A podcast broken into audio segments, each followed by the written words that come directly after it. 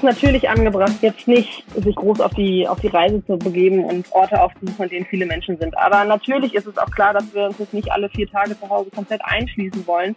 Es ist das zweite Osterfest in der Corona-Pandemie. Einige NRW-Städte rechnen über die Feiertage allerdings mit vielen Besuchern. Wie bereiten sich die Städte darauf vor? Wo ist was gesperrt und wo gibt es hoffentlich keine Menschenmassen?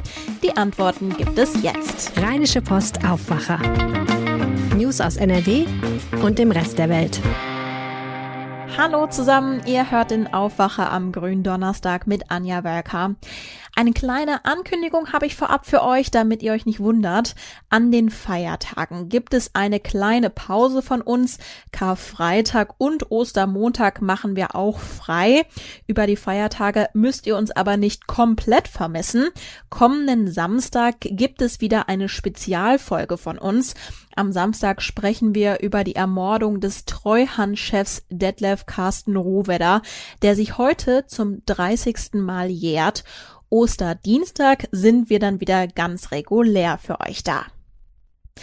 Wir blicken auf ein langes Osterwochenende. Ganz so warm wie die letzten Tage wird es wohl nicht. Es wird viele Menschen in NRW aber höchstwahrscheinlich nach draußen ziehen.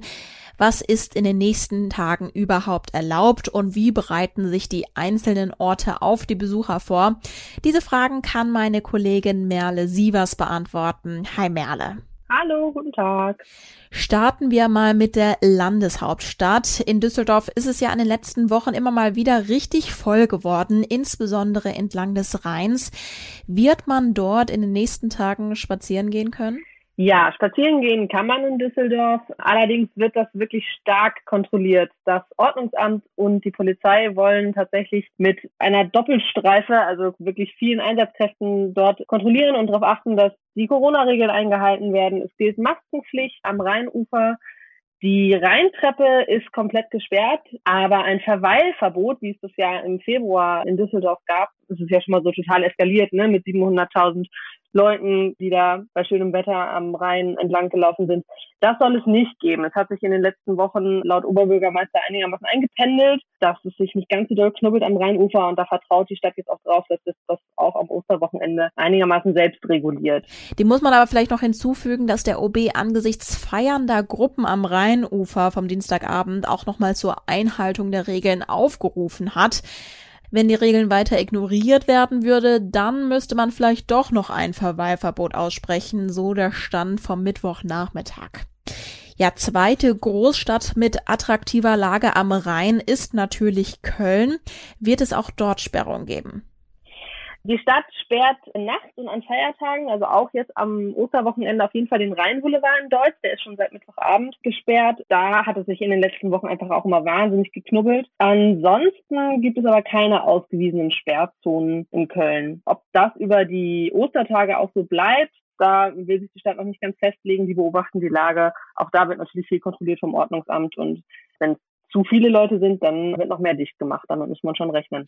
Am Montag haben wir im Aufwacher schon mal drüber gesprochen. An vielen Ecken und Orten blühten ja auch schon die Kirschblüten. Ich zum Beispiel komme oft an Kirschblütenbäumen im Grugerpark in Essen vorbei. Das ist wirklich total schön. Viele Menschen zieht es aber auch in die Bonner Altstadt. Die bleibt jetzt aber erstmal grundsätzlich offen, richtig? Ja, die Bonner Altstadt bleibt offen. Auch dort gilt eine Maskenpflicht. Sollte der Andrang zu groß werden, dann wird auch die Bonner Stadtverwaltung Straßensperren errichten und Parkplätze sperren. Das war im vergangenen Jahr auch schon mal der Fall. Das haben sie jetzt noch nicht zugemacht, aber ähm, auch da behalten sie sich quasi diese Notbremse vor. Ja, neben den beliebten Ecken in den Städten gibt es aber natürlich auch andere beliebte Ausflugsziele, zum Beispiel die Xantener Südsee und die Narzissenwiese in der Eifel. Kann ich da denn hinfahren? Ja, prinzipiell hinfahren kann man überall. Man sollte sich halt wirklich überlegen, ob das notwendig ist oder beziehungsweise was man dann davor hat. Die Xantener Südsee zum Beispiel ist geöffnet für Wassersportler, die sich selbst irgendwie ihren Kram mitbringen. Also Windsurfen und Kitesurfen, Stand-Up-Paddling, das ist alles im Moment in der Krankener Südsee möglich. Aber die Wasserskianlage und auch das Adventure Golf, was man da ja machen kann, auch die Bootsverleihe, die sind über die Ostertage geschlossen. Was man rund um die Krankener Südsee im Moment schon noch machen kann, ist ein Besuch bei diesen Gesundheitsstandorten nach Kneipp. Das sind so ganz coole Bewegungsparcours. Da kann man ein bisschen klettern, hangeln, balancieren. Es gibt auch eine Boulderwand. Und natürlich gilt immer, dass man Maske tragen und Abstand halten muss. Und du hast auch noch nach diesen Narzissenwiesen in der Eifel gefragt. Auch da kann man hinfahren. Allerdings hat die Stadt Hellenthal, wir erinnern uns alle, das ist die Stadt, die unter dem großen Ansturm von Schneetouristen Anfang des Jahres beinahe zusammengebrochen wäre. Hellenthal hat schon darum gebeten, eigentlich der Eifel eher fernzubleiben an den Feiertagen und lieber mal unter der Woche zu kommen, wenn es nicht so voll ist. Jetzt sollte man ja auch grundsätzlich Menschenmassen vermeiden, zum Beispiel beim Wandern oder dem ausgedehnten Spaziergang. Aber klar, das wird nicht nur ich so denken. Wo kann man denn überhaupt guten Gewissens hinfahren? Wandern ist tatsächlich sehr beliebt im Moment und viele Wanderwege, gerade im Bergischen Land, sind auch echt am Wochenende stark überlaufen. Das war, war zumindest die letzten Wochenenden so und das ist auch fürs Osterwochenende zu erwarten. So ein paar Wanderwege habe ich rausgesucht, die hoffentlich ein bisschen leerer sind, wo es zumindest in den letzten Wochen keine Meldungen gab, dass es total überlaufen war oder dass, dass es auch zu großen Ansammlungen gekommen ist. Es gibt einmal zum Beispiel die Samba-Trasse in Wuppertal. Da kann man auf jeden Fall schön Langwandern, die führt auch sogar so einen Teil durch den Wuppertaler Zoo durch, da kann man ein bisschen Tiere spinksen. Dann gibt es den Lutherweg im Oberbergischen, das sind rund elf Kilometer und da hat man teilweise wirklich also gigantische Ausblicke über das Bergische Land. Und dann gibt es zum Beispiel auch die Obstwanderung in Leverkusen, da läuft man weite Strecken über so Streuobstwiesen und kann wirklich auch sehr schön da ein bisschen ins Bergische gucken. Je nachdem, ob man die lange oder die kurze Route machen möchte, sind es entweder 15 oder 9 Kilometer. Die 9 Kilometer Runde schafft man auch mit Kindern, würde ich sagen. Ziehen wir mal einen Schlussstrich drunter. Man muss ja sagen, okay, diese und jene Straßen in den großen Städten sind gesperrt oder nicht gesperrt, wie du gerade erklärt hast. Und es gibt natürlich auch Ecken außerhalb der Städte, wo man hinfahren kann. Letzte Woche haben wir aber auch noch über eine sogenannte Osterruhe gesprochen. Das war ja ursprünglich ein Beschluss von Angela Merkel und dem Ministerpräsidenten, der bekanntlich zurückgenommen wurde. Aber wir sind natürlich einfach in einer Pandemie mit hohen Infektionszahlen. Sollte man da nicht einfach zu Hause bleiben? Ja, ich glaube schon. Es ist natürlich angebracht, jetzt nicht sich groß auf die, auf die Reise zu begeben und Orte aufzusuchen, an denen viele Menschen sind. Aber natürlich ist es auch klar, dass wir uns jetzt nicht alle vier Tage zu Hause komplett einschließen wollen. Ich glaube, wenn man tatsächlich sich Ausflugsziele sucht, die vielleicht nicht in den Großstädten liegen, dann kann man wirklich schöne Tage verbringen und kann auch guten Gewissens draußen ein bisschen Zeit verbringen. Mein Eindruck bei der Recherche war insgesamt, dass tatsächlich in den Großstädten am Rhein sehr viel kontrolliert wird. In Düsseldorf, Köln, auch in Bonn sind die Ordnungsämter schon sehr angespannt und harren ein bisschen ob der Dinge, die da kommen. In den kleineren Städten am Rhein hatte ich den Eindruck, ist man ein bisschen entspannter und rechnet natürlich auch mit Ostertouristen, aber hat jetzt nicht, ja, beispielsweise schon Sperrungen irgendwie vorbereitet. Also, ne, zum Beispiel auch in Rees gibt es wirklich schöne Rheinpromenaden am Niederrhein. Da ist es vielleicht nicht ganz so voll wie in den Großstädten. Danke dir, Merle, für die Infos und einen Übersichtsartikel packe ich euch außerdem in die Show Notes. Diesen Samstag startet die Terminvergabe für Impfungen für 60 bis 70-Jährige. Das hat NRW-Gesundheitsminister Karl-Josef Laumann jetzt angekündigt. Geimpft wird mit dem Wirkstoff von AstraZeneca, der ja seit gestern für Jüngere nicht mehr uneingeschränkt freigegeben ist. Ihr habt es im Aufwacher gehört. Das sorgt für Verunsicherung. Eine medizinische Einordnung kann uns RP Medizinredakteur Wolfram Görz geben. Hallo Wolfram. Hi, grüß dich. Die Impfungen mit AstraZeneca werden für unter 60-Jährige ausgesetzt, weil ein Zusammenhang mit mehreren Fällen von Thromboseerkrankungen vermutet wird. Erklär uns doch einmal, was eine Thrombose genau ist. Also bei einer Thrombose kommt es zu einer Gerinnungssituation oder einer Verstopfung. Man kennt das vor allen Dingen von den tiefen Beinvenen. Da bildet sich ein Gerinnsel, ein sogenannter Embolus. Und dieser Embolus kann entweder an Ort und Stelle für Schmerzen sorgen. Das ist die tiefe Beinvenenthrombose. Das kennen vor allen Dingen Frauen. Ja, Schmerzen vor allen Dingen in der Wade und in der Kniekehle. Oder dieses Gerinnsel kann sich lösen und kann dann ausgeschwemmt werden und dann kommt es zu so fürchterlichen Reaktionen wie bei einer Lungenembolie. Das Ganze kann aber natürlich auch im Gehirn passieren. Dann kommt es zu einer sogenannten Hirnvene. Venenthrombose. Das darf man nicht verwechseln mit einem Schlaganfall, weil der Schlaganfall ist ja die Minderdurchblutung, also eines hirnversorgenden Gefäßes, einer Arterie. Bei der Hirnvenenthrombose ist es eigentlich eine Abflussstörung. Ja, in einer abfließenden Vene bildet sich ein Gerinnsel, dann kommt es zu einer Verstopfung, dadurch steigt der Hirndruck an und das ist dann eben eine lebensgefährliche Situation, die man schnell behandeln muss. Und eben bei diesen Hirnvenenthrombosen ist ein Zusammenhang mit den AstraZeneca-Impfungen nicht hundertprozentig auszuschließen. Warum? Also man kann diesen Zusammenhang noch nicht glasklar benennen. Aber es gibt Forscher etwa in Oslo oder der Professor Greinacher in Greifswald, die sind da sehr weit und die argumentieren folgendermaßen. Das ist eigentlich ein super spannender Vorgang. Nach einer Impfung bildet der Körper ja, das soll er ja, Abwehrstoffe eigentlich natürlich gegen das Virus, aber in einigen Fällen bilden Geimpfte auch spezielle Antikörper, die sich an unsere Thrombozyten, also die Blutplättchen in unserem Blut binden. Ja, und durch diese Bindung von Antikörper und Blutplättchen werden diese Blutplättchen quasi in der Produktion aktiviert. Wir kennen Thrombozyten, die brauchen wir lebensnotwendig, denn wenn wir uns geschnitten haben, dann setzt die Blutgerinnung ein durch Blutplättchen und dann wird das Ding verschlossen und nach drei Tagen ist die Haut wieder heil. So, wenn das aber im Gehirn passiert, kann es ja eben nicht abgebaut werden und dann tritt halt eine Gefäßschädigung ein und wenn dann die Gerinnung einsetzt, dann kommt es zu einer Embolie und das ist dann dieser gefürchtete Zustand bei einer Hirnvenenthrombose. Ja, eine Frage, auch wenn es hoffentlich bei ganz wenigen Fällen dieser schlimmen Thrombosen bleibt.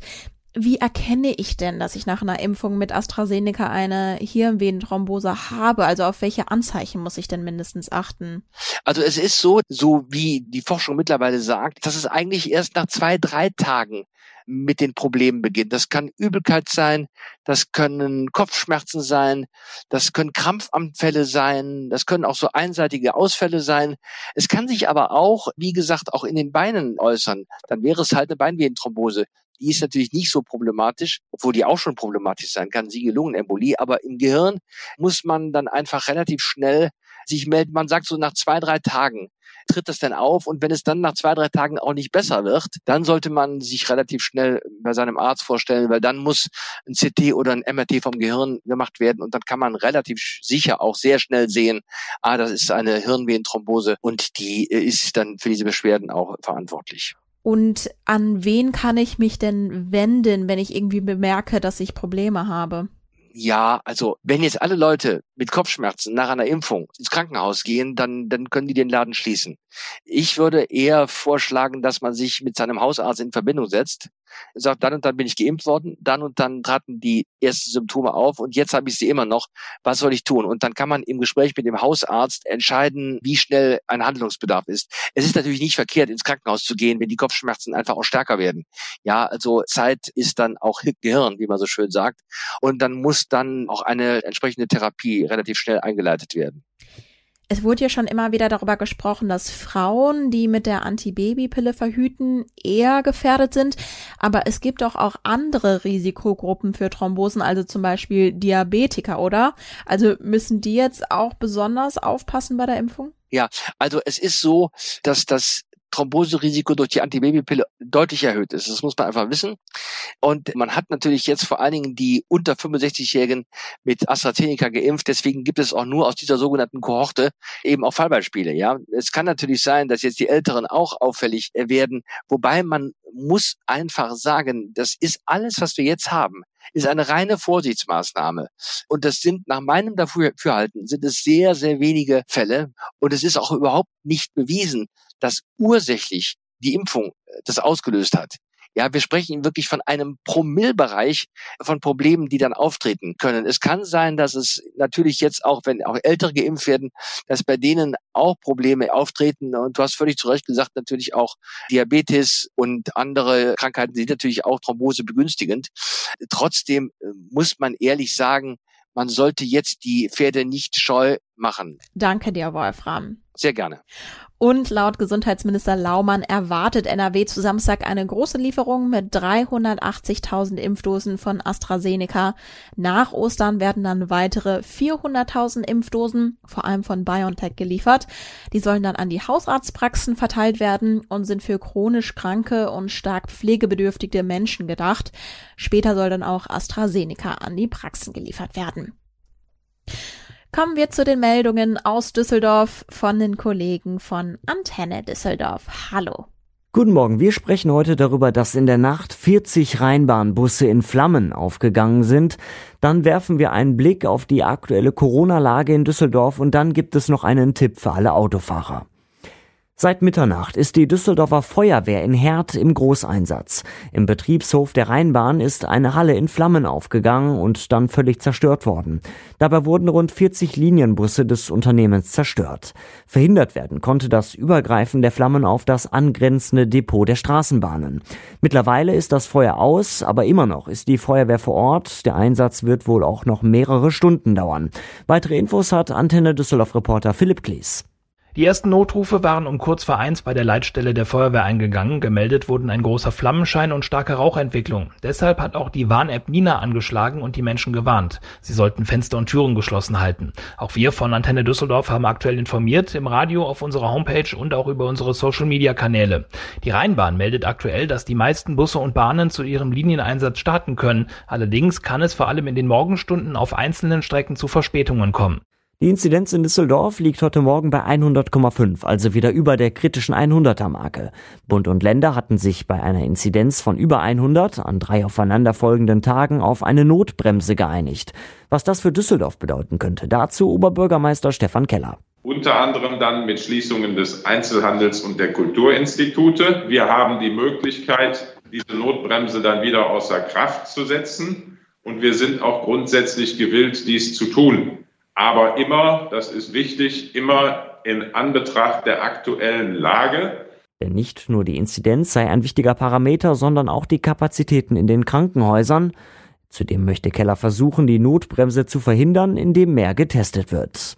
Mit den Ostertagen kommt auch wieder die Zeit für die Sommerreifen. Die Faustregel O bis O, also von Oktober bis Ostern, zeigt uns an, dass wir bald unsere Autoreifen wechseln sollten. Auch im Sommer mit Winterreifen zu fahren sei zwar grundsätzlich nicht verboten, sagt Thomas Müther vom ADAC, er rät aber dringend davon ab. Die Gummimischung der Reifen, die ist für kältere Temperaturbereiche optimiert und ähm, das weichere Material, das fängt dann an, wenn es wärmer wird, sich stärker zu verformen. Die Profile verformen sich und dadurch wird das äh, Fahrverhalten schwammiger, ähm, fühlt sich schlechter an und man hat vor allen Dingen einen längeren Bremsweg. Wer noch keinen Termin gemacht hat oder bekommen hat, könne bis Anfang Mai problemlos noch mit Winterreifen fahren. Und so weiter Überblick aus Düsseldorf. Mehr Nachrichten gibt es auch immer um halb bei uns im Radio und rund um die Uhr auf unserer Homepage antennedüsseldorf.de. Und das sind die Meldungen, die ihr heute im Blick halten könnt. Nach dem schweren Lkw-Unfall auf der A40 bei Mülheim gibt es ab heute die nächste Vollsperrung.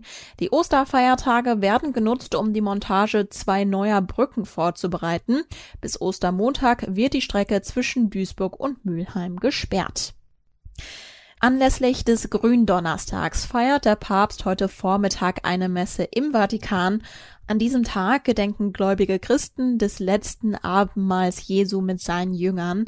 An der Messe im Petersdom sollen wegen der Corona-Pandemie eingeschränkt Gläubige teilnehmen können. Der Blick aufs Wetter. Das Wetter bringt heute einen Mix aus Sonne und Wolken. Dabei bleibt es meistens trocken. Es bleibt heute noch relativ warm mit Höchstwerten zwischen 18 und 23 Grad. Dazu weht ein schwacher bis mäßiger Wind. Jetzt wünsche ich euch erstmal einen angenehmen Donnerstag, einen ruhigen Karfreitagmorgen und am Samstag hören wir uns dann bei der Spezialfolge wieder. Bis dann. Mehr Nachrichten aus NRW gibt's jederzeit auf RP Online. rp-online.de